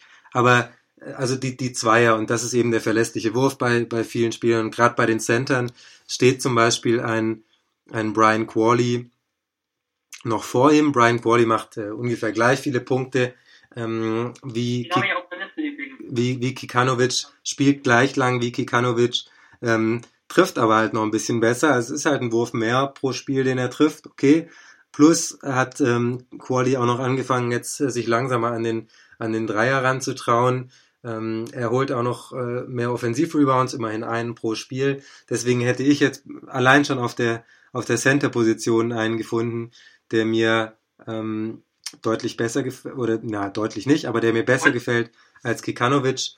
Ähm, auch Raymar Morgan als großen Spieler finde ich persönlich, sehe ich persönlich lieber als, als Kikanovic auch in der, in der Offensive. Ähm, spielt auch noch ein bisschen, bisschen effektiver, auch was die, was die Wurfquoten angeht, auch was die Rebounds angeht. Deswegen ist Kikanovic ein Spieler, der, ähm, der durchstarten kann, wenn er einen Lauf hat, aber er ist auch ein Spieler, der hin und wieder, ähm, auch da, ich habe das vorher bei, bei Nils Giffer dieses Spiel schon angesprochen, ähm, im Ludwigsburg-Spiel, da war er einfach, da war er nicht gut. Ähm, er hat, hat dann am Ende zehn Punkte gehabt, aber er läuft dann halt auch mal mit, mit drei von 14 aus so einer Partie raus. Oder bei dem München-Spiel zwei von acht. Ähm, also er ist, er, das, das, passi das passiert, das passiert bei ihm nicht so häufig. Ähm, deswegen würde ich das jetzt nicht mal so groß kritisieren, aber er ist eben auch kein, kein Spieler, bei dem man äh, sagen kann, okay, der, der, der macht dir die Dinger immer mit, mit 70 Prozent. Ähm, deswegen, naja, also ich finde ihn, ich finde ihn okay. Ich weiß, dass er, er ist ein, sehr, sehr guter Offensivspieler. Er ist definitiv einer der besten in der BBL, auch weil eben, weil er eben den Halbdistanzwurf wirft, der natürlich ähm, nicht ganz so sicher ist und der natürlich wieder Platz bringt. Das hat alles auch Vorteile für ein Team, keine Frage. Trotzdem sehe ich auch auf seiner Position noch, äh, noch Spieler, die ich da ähm, stärker sehe als Kikanovic. Okay, dann vertrittst du hier eine Exklusivmeinung, was nicht überraschend ist bei zwei Personen im Podcast, aber. ja, wenn wir Marcel, wenn wir Marcel noch dazu rechnen, dann ist es ja immer noch eine Exklusivmeinung, von daher kannst du das schon, kannst du das schon so sagen. Dann hast du dein Bestes, Bestes getan, um zu kontern, aber ich und Marcel nicht glaube ich, immer noch. Aber da, da habe ich auch keine wir stehen Chance. Immer noch, wir stehen immer noch. Wir Euch- glauben euch stehen zu überzeugen, äh, keine Chance. Wenn ich jetzt aber noch Lust hätte, Marcel zu überzeugen, dann würde ich jetzt noch äh, uns Jule nennen, Julius Jenkins, der Oh, offensiv überragend spielt diese Saison, 60% Zweier trifft, ähm, nahezu 50% Dreier sind 46%, äh, 17 Punkte macht ähm, und, und wirklich, wirklich sehr, sehr, sehr, sehr flüssig äh, immer noch offensiv spielt, obwohl er inzwischen äh, 63 Jahre alt ist. Das ist einfach toll zu sehen, ähm, wie, wie er immer noch funktioniert, wie er immer noch abliefert, wie übrigens auch Ricky Paulding, aber Julius Jenkins habe ich da auch noch auf der Liste stehen. das ist, glaube ich, mit das Codewort ja hier im Podcast. Von daher, ja, Kunstschule kann Also- man, glaube ich, die wirklich nennen. Wenn du, Also, wenn du das jetzt wow. kritisiert hättest, wenn du das jetzt kritisiert hättest, wäre der Podcast sofort, wäre sofort wäre ich abgebrochen worden, wäre Schluss einfach. Ja. Ja, ich glaube, belassen wir es bei dem Thema. Ich glaube, bei äh, Offensivspielern kann man auch über etliche Topscorer von Teams noch diskutieren. Das ist Ja. auch eine Disziplin, die wirklich schwierig ist äh, zu bewerten in meinen Augen. Ja. So, Ja, eher Mann ist überhaupt, ja. jetzt noch eine Kategorie, ich sag das einfach ganz ehrlich, die du dir gewünscht hast. Ich bin da gerne dabei, aber die du dir gewünscht hast, einfach, hast vorher schon gesagt, dass du auch mit Scouting beschäftigt ähm, bist bei den Dragons und dich da auch viel mit, mit Spielern auseinandersetzt, die man vielleicht nicht so kennt, bei denen man dann auf, auch versucht, auf die Einzelheiten zu achten, zum Beispiel eben darauf, wie sie werfen, ob das ein sauberer Wurf ist, äh, wie sie, wie sie den treffen. Um, Ja, deswegen Kategorie Mid-Season Award, das ist wahrscheinlich das erste Mal, dass es so eine Kategorie irgendwo in irgendeinem Podcast oder sonst wo gibt. Ähm, die Kategorie Mid-Season Award, wir präsentieren den Award für die beste Wurftechnik. Boom. Boom. Also da hat jetzt niemand mit Das gerechnet, ist so ein Wortwitz Stimmt. Oder? Bang. Ja. Geht durch, geht durch, oder? Ich habe ja, ich habe drei Spieler hier stehen. Ich fange jetzt einfach mal an, weil es deine Kategorie ist. Ähm, bei Hm, mir Äh, auf Nummer eins, wir hatten das, äh, wir hatten das Thema schon bei Overtime der Spieltag, da habe ich das auch schon genannt, bei Marcells 4-3-Frage. Wer es nicht gehört hat, unbedingt anhören, das war nämlich tatsächlich wieder, wieder sehr, fand ich zumindest sehr lustig. Chad Toppert, weil er den Ball einfach, es sieht zwar ganz, ganz komisch aus, wenn er wirft, aber zum einen trifft er sehr gut und zum anderen ist er einfach nahezu nicht zu blocken, wenn er den Ball kriegt und sofort abdrückt, ähm, weil er einfach so hoch äh, hinter dem Kopf quasi den Ball loslässt, dass du äh, eigentlich keine Chance hast, da dran zu kommen. Deswegen habe ich da Chad Toppert auf der Eins. Aber nicht nachmachen. Ich glaube, dieser, diesen Wurf zu trainieren ist mit das Schwierigste überhaupt. Also, Ich habe das schon mal, ich habe das, ich habe das, äh, also wir spielen, ja, wir, wenn wir draußen spielen, Kumpels und ich, ich habe das schon mal probiert, so zu werfen wie er, und das ging, ähm, es ging nicht. Also ich, es gibt, also ich glaube, da muss man einfach jahrelang für trainieren. Ich glaube, dass er den Wurf auch genauso machen will, weil er eben weiß, als Spot-Up-Shooter und dann kommt das Close-Out und dann ist immer die Gefahr da, dass man eben doch noch den, den Block kriegt. Ähm, das will ich vermeiden, dann werfe ich den eben hoch. Ich glaube, das musst du schon, das musst du richtig krass trainieren, wenn du da sehr gut sein willst. Wenn du das nur so halb gut machen willst, dann lässt es lieber gleich sein. Ähm, Genau. Ja, da hast du recht. Da, das spricht, das spricht jetzt Coach Feldhaus zu uns und ich kann ihm natürlich nur recht geben. Mhm, ja, sonst, sonst, sonst würde ich jetzt auch wie auflegen. Das Mhm. Sind wir ja froh, dass wir beide noch miteinander hier telefonieren. Super. Wir haben durchgehalten bisher, aber schauen Wir haben, es, es kommen noch schwierige Kategorien. Äh, Die Oh, Kikanovic-Kri- ja. Kikanovic-Krise haben wir überstanden. Äh, Jetzt auch die Coach-Krise. Äh, ja, sag mal, wen hast du denn da? Janis Perelnik habe ich auf der Nummer 1 ganz klar für Ja, mich. Also ja, er hat wirklich einen Wurf geschossen. Das ist unglaublich. Er hat nicht den höchsten Release, aber er hat einen Release, der, der recht gering ist, aber der wirklich schnell. Er kann den Ball wirklich schnell werfen und er hat wirklich, er hat den Ball, ist schwer immer zu beschreiben, er hat den Ball unglaublich groß in seiner Hand, obwohl er so schnell wirft. Er hat wirklich unglaubliche Stabilität und er, er springt geradewegs hoch ähm, er, er hat einen schnellen Release, er springt geradewegs hoch, hat wenig Störungen dadurch, er hat ein unglaublich ruhiges Händchen, er wirft nicht nur mit einer Hand, sondern wirft, äh, gibt dem, nimmt auch die zweite Hand, um dem Ball so ein bisschen die Rotation zu geben. Und ja, also so, da könnte man, wenn er nicht äh, sonst relativ unspektakulär wäre, könnte man einen neuen Film drehen, äh, der perfekte Wurf. Aber ja, es war sonst so unspektakulär für, aber ich finde wirklich deine Wurftechnik äh, überragend. Und dann habe ich noch als weiteren Kandidaten auf der, den habe ich gar nicht auf der Liste, deshalb muss ich jetzt grübeln nochmal. aber irgendeiner ist mir noch eingefallen. Also ich hatte noch, vielleicht hilft dir das weiter, zum einen natürlich Lukas Steiger als, als Spezialisten da Ja. stehen, der einfach einen super sauberen Wurf hat ähm, und auch Bryce Taylor, dessen, dessen Wurf mir sehr, sehr gut ähm, gefällt. Dann natürlich wie auch Steiger die, die absoluten Dreier-Spezialisten. Äh, Steve Wachalski könnte man nennen, einfach weil er, weil er sehr gut trifft und dann ist im Endeffekt auch egal, wie du wirfst. Ähm, Philipp Ah, auf der Liste und genau, Josh Mayo, der die meisten Dreier pro Partie in der BBL nimmt, nämlich über sieben. Das macht uns keiner. Das ist schon, Jetzt auch noch was Granit zum Beispiel nicht kann. Einen relativ, auch einen relativ schnellen Release. Nicht so einen schnellen, aber auch einen schnellen und springt auch noch ziemlich hoch. Muss er auch, weil er recht klein ist, aber der ist, der ist auch schwierig zu blocken, der Wurf, hat auch eine hohe Wurfprobe und er hat ein Freiwürfe können ja nicht ästhetisch sein eigentlich, aber er hat, einen, er hat ästhetischen Freiwurf in sich. Ich erinnere mich an ein Spiel gegen Würzburg, das war sogar mit Crunch-Time, wir hatten über das Spiel schon gesprochen. Äh, deshalb, ich erinnere mich, war jetzt ein bisschen zu spektakulär. Über spektakuläre Spieler sprechen wir ja noch. Äh, aha, genau, Ähm, jetzt bist du bei den aber- Überleitungen schon äh, gut am Start, ja. genau. ich habe hier gelernt, also ich bin auch lernfähig. äh, aber ähm, er hat einen Freiwurf nach einer Crunch-Time getroffen, da berührt der Ball die, vorder die vordere Seite des Netzes. Also der, ist wie, äh, der wirft den Freiwurf so hoch und einfach, da hört man das Fisch fast gar nicht mehr, weil er einfach den Ball so geradewegs durch den Korb jagt, dass, dass der einfach fällt und kaum was dabei berührt. Also er hat eine super Wurfprobe, also das finde ich Josh, Josh Mayo war das, ja? Das einfach super, ja. Also Ja. ästhetischer Freiwurf, ästhetischer Dreier, fällt jetzt auch besser. Ich bin eigentlich ansonsten gar kein großer Fan von ihm, muss ich hier sagen, aber Wurf ist super. Mhm. Eigentlich bin ich dadurch doch ein Fan. okay, die Würfe haben wir besprochen, die Wurftechnik. Wir mögen drei Punkte Würfe.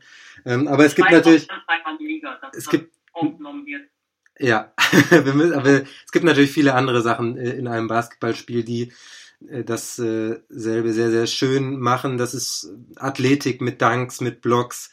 Das sind ähm, tolle Pässe. Deswegen unsere nächste Kategorie. Wer ist eigentlich der spektakulärste Spieler in der Easy Credit BBL aktuell? Wen hast du denn da? Da kann man natürlich die nennen, die auch, weil ihr Team einfach so stark ist, spektakuläre Themen haben, wie zum Beispiel Daniel Zeiss. Also das Roll bei Bamberg klappt einfach super. Dazu kriegt er natürlich auch bei mit guten Glücken, mit einem guten Timing. Ja, und wobei, naja, über Daniel Zeiss Brücke können wir nochmal sprechen. Ich, aber- woll, ich wollte das gerade Ja. ansprechen. Wir haben das äh, Ja. vorletzte Folge bei, bei Overtime auch drin gehabt. Ja. Ja. Äh, aber ja, er ist ein Spieler, der einfach Hammerdank raushaut, kann man glaube ich nicht anders sagen. Und äh, ist ein deutscher Spieler, der Hammerdank raushaut. Äh, haut. und da habe ich noch einen zweiten Spieler, der an beiden Enden des Spielfelds spektakulär ist, der auch deutsch ist, das ist Maxi Kleber. Mhm. Die beiden habe ich da. Und dann ha, habe ich noch äh, Lemant Ormer habe ich da noch aus Würzburg, der immer ein Kandidat für die Top 10 des Spieltags ist. Und für seine ästhetische, ästhetisches ist mein Wort äh, des Tages, für seine ästhetische Spielweise Darius Miller, der, der eigentlich viel heftiger aber Dank etc. raushauen könnte, der es aber einfach alles nicht macht, sondern einfach ja quasi so ein ähm, Kann-Stil entwickelt hat im Spiel. Also wie der immer verzögert Hesitation Moves hat, diese Slow-Motion-Bewegung, also das finde ich absolut genial. Ja, da stimme ich dir, stimme ich dir bei allen zu. Ich habe noch zwei andere. Zum einen Calvin Martin, weil er, also weil er einfach überall hinspringen kann, wo er will. Also er kann einfach springen wie ein Verrückter. Das ist einfach der Wahnsinn. Und weil er, weil er zusätzlich ähm, mit einem sehr, sehr guten Näschen ausgestattet ist, was Steals angeht. Also er er ahnt manche Pässe einfach drei Sekunden bevor der Spieler weiß, dass er ihn spielen wird. Und dann steht er drin, deswegen läuft er auch immer wieder die Fast Breaks. Ähm, Gerade in der Champions League, in der Basketball Champions League hat er schon einige Dinge rausgehauen, die unfassbar waren und äh, in der BBL auch schon. Deswegen Calvin Martin ist so ähm, wie Lemont Olmer einfach ein, ein ganz toller, athletischer, spektakulärer Danker. Ähm, und nicht nur das, aber eben auch das. Und ein Spieler, ähm, ich habe auch gerade eben gesagt, Pässe, schöne Pässe können auch was Spektakuläres sein. Deswegen habe ja. ich ihn äh, in meine Liste noch aufgenommen, ist Peyton Siva. Er, hatte, er hat auch schon den einen oder anderen Ball irgendwie an den Mann gebracht, wenn mir dachte, Junge, wo hast du den jetzt hergeholt? Äh, ich weiß jetzt nicht mehr, wel, welcher der war. Ah, es war also irgendein Pass, an den ich mich noch erinnere. Ich glaube, das war kam bei bei Pro7 Max in, im Eurocup Spiel. Ja, ja. Da war irgendwann mal was, was so wirklich unglaublich war. Und deswegen, ähm, sowas sehe ich auch gerne, solche ähm, White Chocolate Gedächtnispässe. Und das Peyton Siever einfach, äh, einfach äh, super. Ja, deswegen habe ich ihn dann.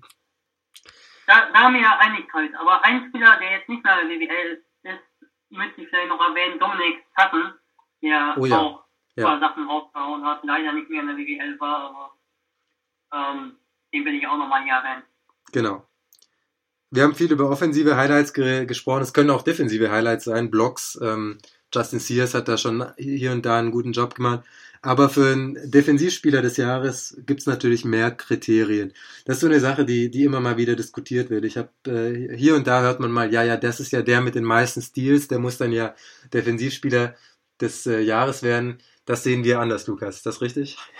Das sehen wir absolut anders. Aber komischerweise habe ich ja doch einen Kandidaten, der aber in solchen Kategorien sehr gut ist. Ich auch. aber deswegen, grundsätzlich sehen wir es anders. Grundsätzlich sehen wir es anders. Ja. Wir können nicht argumentieren heute, aber äh, ich sage einfach mal, äh, Geoffrey, äh, Jeffrey Grossell ist nicht unser Defensivspieler des Jahres. Nee, ist er nicht. Ha genau.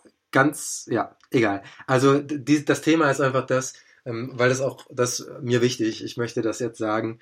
Ähm, du bist, du kannst ein guter Defensivspieler sein, wenn du viele Steals hast, aber du kannst auch ein sehr schlechter Defensivspieler sein, wenn du viele Steals hast. Ähm, einfach, weil es verschiedene Arten und Weisen gibt, um zu Steals zu kommen. Wir gehen in die Basketballtheorie, äh, Lehrstunde Nummer eins mit Professor Linder. Also entweder du chillst im Passweg, ähm, da gibt's so Kandidaten wie beispielsweise äh, DJ Kennedy, der das ganz gerne gemacht hat, der hat immer viele Steals, aber einfach weil er seinen Mann nicht verteidigt hat, äh, in Teilen des Spiels zumindest, sondern gewartet hat, bis ein Pass dorthin kam. Wenn der dann einmal Backdoor ging, dann war er weg und äh, Kennedy hat ihn völlig aus den Augen verloren.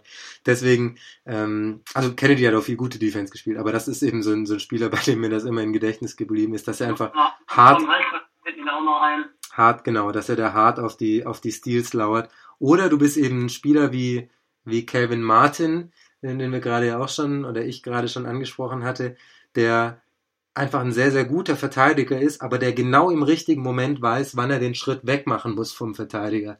Und dann kommt er zu Steals. Und deswegen ähm, ist Calvin Martin einer, über den man in dieser Kategorie ähm, reden kann, aber DJ Kennedy wäre beispielsweise keiner, obwohl die sich von den Stilzahlen vielleicht nicht so viel ähm, geben würden.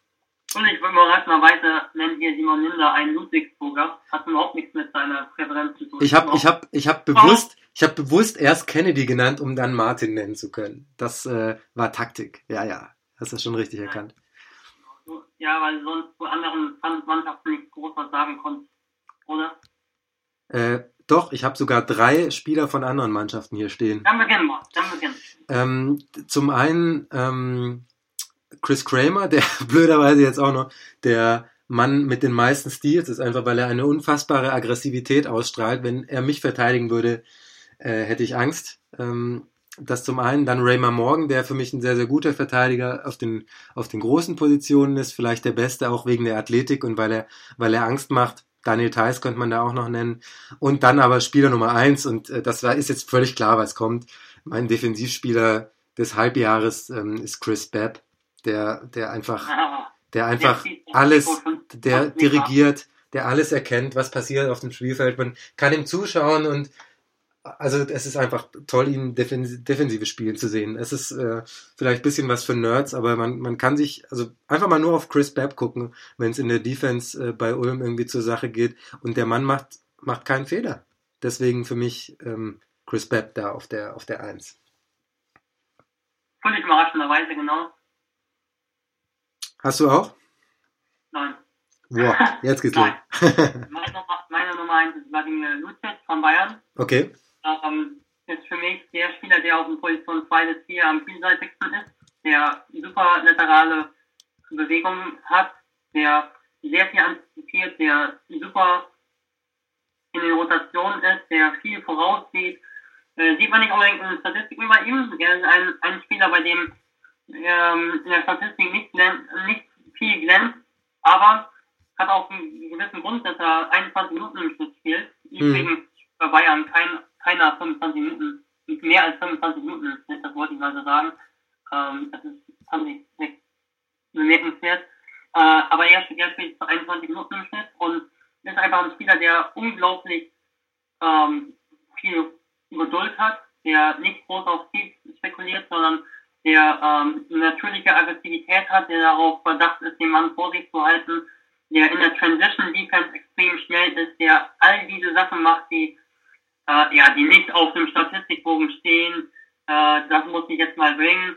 Ähm, der einfach super aufmerksam ist. Äh, einer der spielintelligentesten Spieler überhaupt in der BBL, finde ich. Und defensiv wirklich enorm aggressiv, kann, ist schnell auf den Beinen, kann die zwei dadurch verteidigen, kann auch auf Gas geswitcht werden. Äh, ist physisch genug, auch wenn er nicht physisch aussieht, aber er ist schon kräftig. Ähm, um im vier, auf der 4 auch im Post zu bestehen. Du kannst selbst als BWL-Center kannst du ihn nicht einfach wegdrücken. Äh, er boxt aus, er hat eigentlich Aufmerksamkeit für alles in der Verteidigung. Dann wäre er doch, Und das- dann wäre er doch der, der perfekte Spieler für Brose Bamberg, oder nicht? Wenn, wenn man gerade an die vielen Switches denkt, Ja, könnte man sich Warum auch nicht? vorstellen. Warum nicht? warum nicht? Aber, Hatte ich, hatte ich gar nicht auf dem aber, Radar, stimmt. Aber das wäre auch langweilig, wenn Rose Bamberg jetzt die, äh, quasi das macht, was Bayern seit Jahren macht, dass sie jetzt quasi nicht die Bayern, die Berliner wegkaufen, sondern dass die, die äh, Bayern wegkaufen. Also das wäre ja, also das wäre ja nicht gerade, das wäre einfach blöd.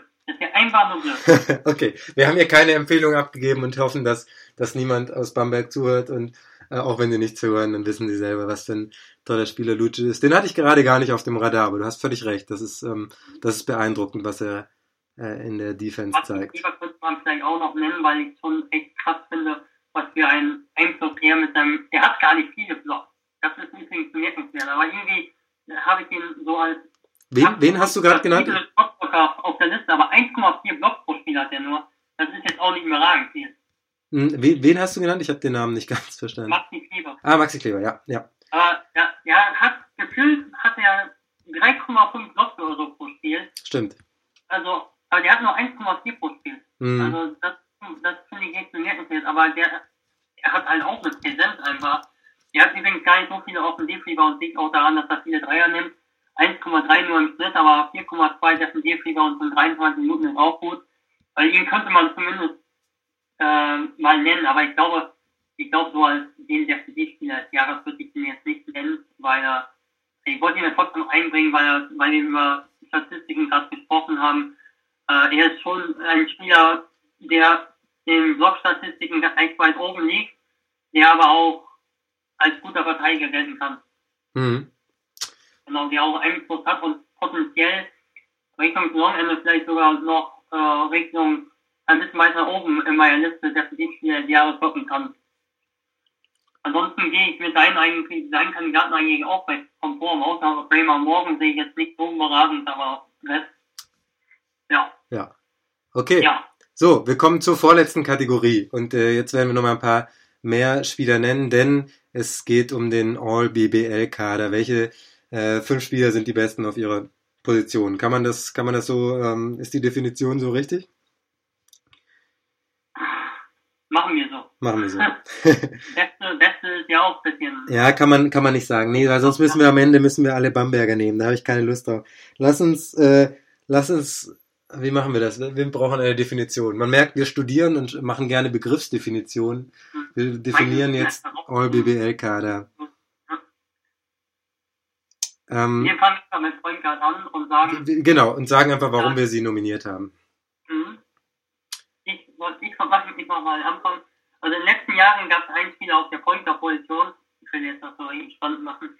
Ähm, ein Spieler, bei dem viel gesprochen wurde immer, aber wenn man den genannt hat, Herr Günther, äh, Starting Point Guard im All-BBL-Team, der war gut. Wenn dann aber gefragt hat, warum der andere nach, kommt man uns gar nicht wirklich, dann kommt der andere gar nicht argumentieren, warum der eigentlich kein Kandidat ist. Finde ich, denn Herr Günther spielt seit Jahren extrem konstant und war, hatte in meinen Augen immer die Berechtigung, in dieser Diskussion bester Guard äh, genannt zu werden. Und in diesem Jahr ähm, setze ich ihn einfach mal auch ein. Mhm. Die, die zwei Argumente, die vielleicht die letzten Jahre so oft dagegen gesprochen haben, waren zum einen seine, seine Defense, die nicht immer ganz, ganz so gut ist, weil er athletisch manchmal einfach nicht so ganz dagegen halten kann. Ähm, und das zweite äh, ist einfach Brad Wanamaker gewesen, der, der da gesetzt war. Aber Per Günther bin ich gerne bereit mitzugehen. Ich habe noch, ähm, ich habe äh, erstmal Cameron Wells aufgeschrieben, ähm, der jetzt keiner von den, von den ganz äh, großen Teams ist, aber einfach, haben vorher schon gesagt, der mir sehr gut gefällt. Und auch einer, der sich in den letzten Spielen, fand ich persönlich, deutlich gesteigert hat, immer besser wird, äh, Fabian Causeur, ähm, der, der anfängt in Bamberg richtig gut zu funktionieren, auch als Point Guard zu funktionieren. Ähm, die zwei habe ich da auf meiner Liste. Aber ich bleibe jetzt, ich bleib jetzt bei Cam Wells. Mhm. Ja. Shooting Guard. Soll ich jetzt loslegen? Shooting Guard ja. lege ich los. Ähm, also ohne Bayreuther geht's nicht und weil er einfach ähm, der Bayreuther ist, der vielleicht noch am allermeisten überrascht, weil er eben direkt äh, vom College kommt, weil er ähm, somit Rookie, äh, Rookie ist, weil er ähm, der beste Scorer seiner Mannschaft ist, ähm, habe ich da Trey Lewis. Ja, kann man nennen. Ja. Also ich habe ihn auch auf der Liste, aber ich wollte auch einen anderen Spieler nennen, der, deshalb habe ich einen anderen, na, nicht deshalb habe ich einen anderen Spieler, also ich habe einen anderen Spieler, mhm. der mir einfach, äh, auch gut gefallen hat, aber ich kann mit Trey Lewis wenig leben. Äh, Reggie Redding, der Bayern gerade in seinen ersten Saisonspielen ich glaube, irgendwo habe ich schon von erster Saisonhälfte gesprochen und meinten die ersten sieben, acht Spiele. mhm. Aber ähm, gefühlt, weil einfach so viele Spiele laufen, sind, ist es, sind gefühlt schon so viele Spiele rumgegangen. Bamberg alleine hat ja schon Stimmt. etliche Spiele jetzt gemacht, 25, 28, ich weiß es gar nicht. Äh, aber Reggie Redding hat Bayern sowohl international als auch national in den ersten Spielen wirklich getragen. Viele Assists, hat 4,6 Assists als man kann gar nicht sagen, ob er wirklich Shooting Guard ist oder Small Forward. Oft macht er, spielt er so eine Art Point Forward, verteidigt oft den Small Forward und spielt aber den Point Guard. Und deshalb habe ich ihn auf Shooting Guard. Mhm. Quasi so eine ganz einfache, äh, ganz einfache Rechnung. Und ähm, er ist einfach ein Spieler, der unglaublich viel kreieren kann auf der Mitteldistanz, der für seine Mitspieler viel kreieren kann. Defensiv ist er eher so nicht so auf der Höhe immer.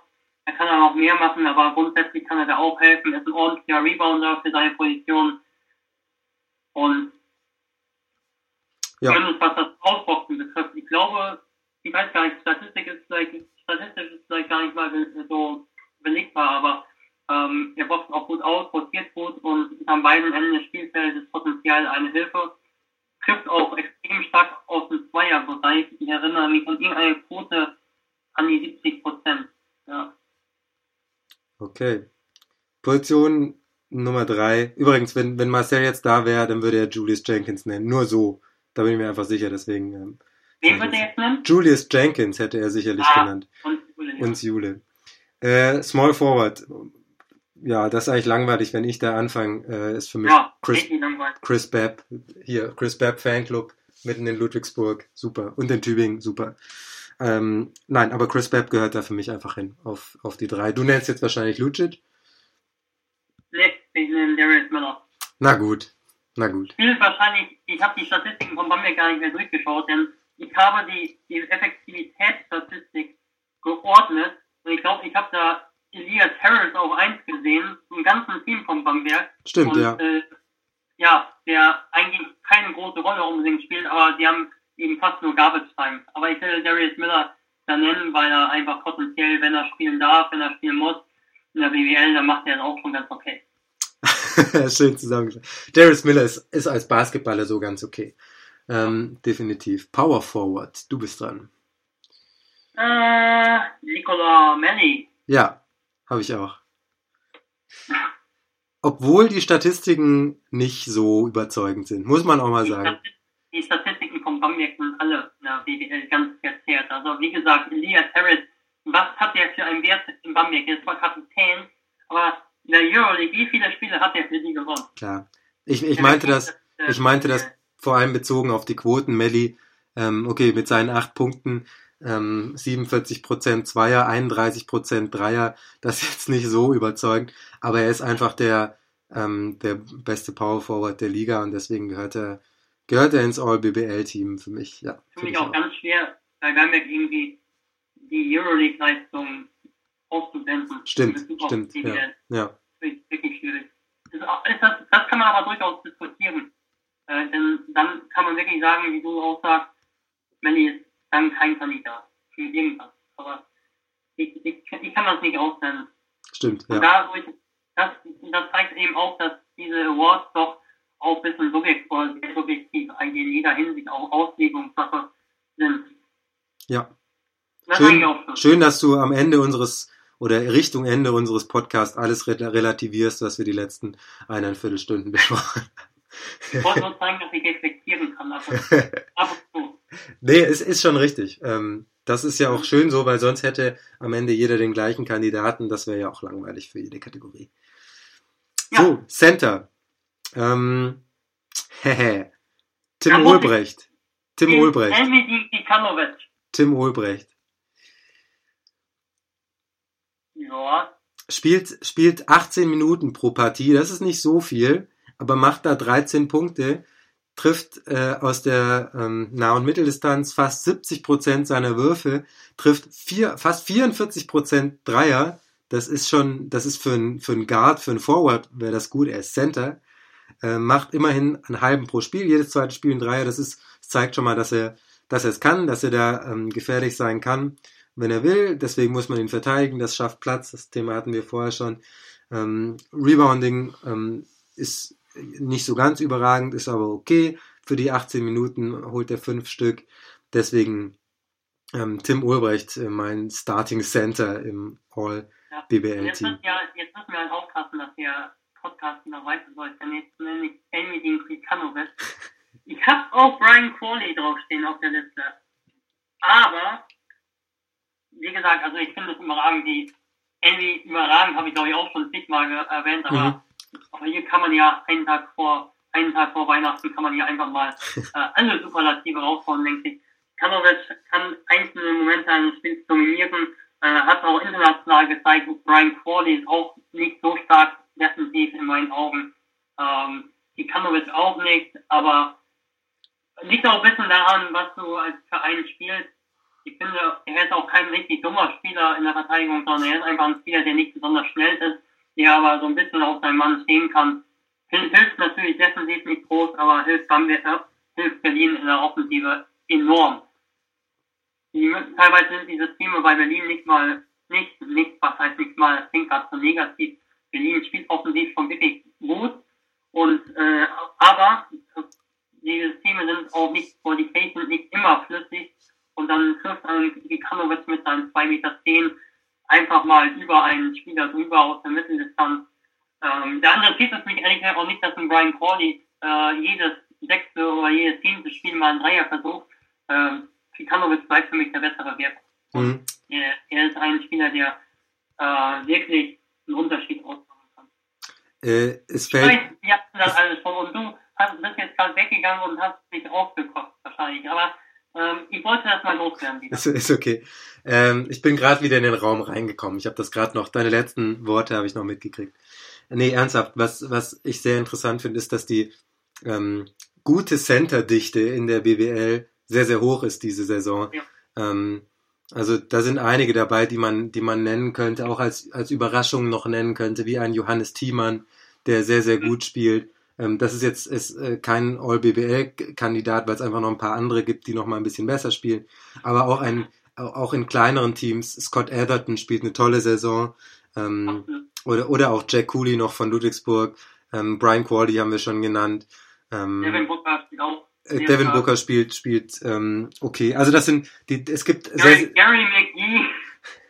die, diese Diskussion, diese Diskussion fangen wir jetzt nicht an. Nein, aber es sind, sind sehr, sehr gute, gute Center in der Liga unterwegs und deswegen ähm, kann, man- kann man da für viele plädieren. Ähm, ja, so. Und jetzt die Krönung. Es äh, ist alles drauf rausgelaufen. Ihr wisst alle, welche Kategorie jetzt kommt. Es geht um den MVP und da darf der Gast Lukas natürlich vorlegen. MVP, äh, du wirst Chris, Chris Babb alle, so viele Over Overtime-Folgen drauf gewartet, Babb nennen. Und ich kann, ich kann es durchaus verstehen, denn er ist auf den beiden. Ich habe doch noch, ich habe doch noch gar nichts gesagt. Du bist, du sollst deinen nennen. Du sollst nicht sagen, was ich gleich sag. Ich habe ihn auch auf der Liste stehen. Ach so. Na gut. Ich habe ihn auch auf der Liste stehen, weil er eben Two-Way-Player ist, der an beiden Enden des Spielfeldes unglaublich wertvoll ist. Und ich sehe ihn nicht so mega überragend in der Defense, aber er ist schon stark, mindestens stark. Und offensiv die Saison noch stärker, kann man fast sagen. Ähm, er ist ein Two-Way-Player, wie es ihm wenig gibt in der BBL und deshalb ist er da auf der Liste. Aber wen ich auch auf der Liste habe, das ist Marcus Knight von äh, Science City Jena. Auch wenn Jena nicht hoch in der Tabelle platziert ist. Ähm, er macht 20 Punkte im Schnitt und ähm, sieben Rebounds. Äh, das als Außenspieler, der gerade mal mit Schuhen wahrscheinlich 1,88 groß ist. Und er hat teilweise ganze Spiele dominiert und ist, hat zu jedem Sieg der, äh, der Science City Bowlers extrem viel beigetragen. Also das ist ein Spieler, den man auch eigentlich in Richtung spektakulärster Spieler nennen kann. Aber das ist ein Spieler, der auf einer Außenposition so viel macht, der ganze Spieler an sich anreißt, an sich reißt. Ich glaube ehrlich gesagt, er hält, er hält meinen Stand nicht ansatzweise. Aber deswegen gibt es ja auch Mid-Season Awards, weil man dann auch nochmal Spieler nennen kann, die derzeit einfach super drauf sind. Und deshalb ist Marcus Knight mein Kandidat Nummer eins. Ähm, er schießt Dreier, er zieht zum Korb, er ist als Mismatch nicht zu stoppen. Äh, bisher hat ihn keiner richtig gestoppt, außer Bayern am letzten Spieltag. Und da kam er von der Bank, als die schon mit 11 oder 12 Punkten zurücklagen. Und er kommt eben auch noch von der Bank. Und äh, defensiv ist er zumindest aggressiv. Sieben Rebounds holt man auch nicht so oft. Deshalb hat es Knight jetzt an meinem MVP. Ja. Das äh, geht in Ordnung. Ich musste gerade lachen, ähm, weil ich mir bei der, ich glaube bei der letzten Folge Overtime war es, äh, da haben wir auch ähm, kurz über die Jenense diskutiert und dieses Thema gehabt. Und da war ich kurz davor zu sagen, ähm, wenn oder besser gesagt, falls Jena es in die Playoffs schaffen würde, das ist sehr, sehr unwahrscheinlich, aber falls Jena jetzt noch sehr, sehr viel gewinnt und es in die, in die Playoffs schafft und Marcus Knight ähm, spielt so weiter, wie er aktuell spielt, dann ist Marcus Knight für mich ein MVP-Kandidat. Und das habe ich nicht gesagt, weil ich dann dachte, wenn, wenn wir das nächste Mal schreiben, Lukas, dann sagst du wieder, Simon, ganz ehrlich, Marcus Knight, ja, gut, aber in was für, in was für einem Team spielt er eigentlich? Also er muss da ja, Ahnung. er muss da ja viel machen, er muss ja kreieren, er hat ja dem, deswegen wirft er ja auch so viel und so weiter und so fort. Deswegen hab, deswegen habe ich mir diesen, diesen Satz gespart und jetzt haust du das raus. Das ist in Ordnung. Ich bleib trotzdem bei Chris Babb als meinem MVP. Das wusstest du schon, das ist auch richtig und Ja. äh, ja passt. Ich habe ein bisschen gespoilert, aber ich glaube, Ist okay. ich glaube Du hast mir den, jeder, da wäre auch jeder drauf gekommen. Stimmt, ist die ja. 25 Euro Frage in dem Podcast, dessen Trikot du trägst, heimlich. Ja, ja, ich, ich weiß das. wir machen, wir machen irgendwann mal einen Videopodcast und dann, ähm, und dann, ähm, ja. Ob du dann noch Ludwigsburger Hallensprecher bist, ich nicht. Ich trag, ich trag immer gelb-schwarz. Ich habe noch nie, ich habe nicht mal irgendwas Orangenes. Also ich, ich weiß gar nicht, wie die, ich weiß gar nicht, wie die Farbe aussieht. Okay.